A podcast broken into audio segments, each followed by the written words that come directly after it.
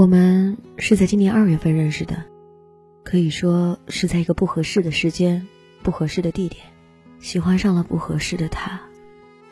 他比我大十二岁。刚开始的时候，我不顾所有人的反对，拼了命的要跟他在一起。而就是因为我们的坚持，他因为我被人打伤了，住进了医院。也是因为这件事儿，我们终于可以在一起了。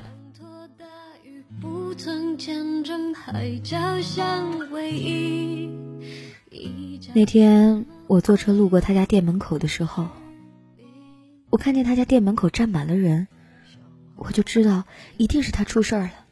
我疯了一样的跳下车，因为穿了高跟鞋路不好走，崴了脚。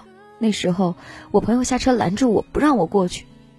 我心里的恐惧就一下子沸腾了，我害怕，我不顾所有人的阻拦，脱掉高跟鞋，拼了命的跑过去。当我看到他那一刻，我傻了，他满身是血，只有一双眼睛看着我。我疯了一样的冲到他身前，想都没想的对其他人吼：“你们要是再动他一下，就先打死我吧！”他们都没有说话，转身走出去了。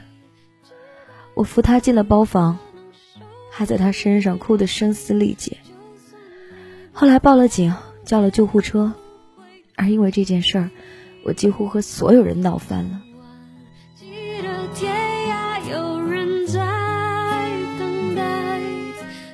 我去医院照顾他，我深刻的记得，他对我说：“没想到我们在一起可以这么轰轰烈烈呢。”我笑了，抱着他，眼泪就顺着眼角流下来。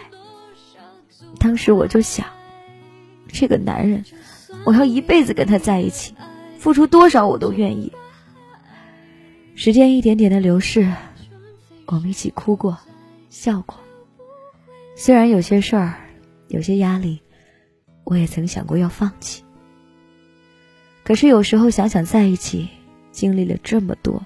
才能走到现在，就还是要坚持到最后。虽然不知道我们将来会怎么样，但是你知道吗？我是多么想为他穿上婚纱，变成世界上最幸福的新娘。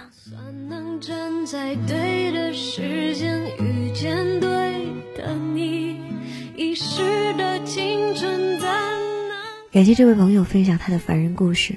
这是我在微信上收到的，虽然这个故事很短，但是我看到了他们爱情当中的勇气。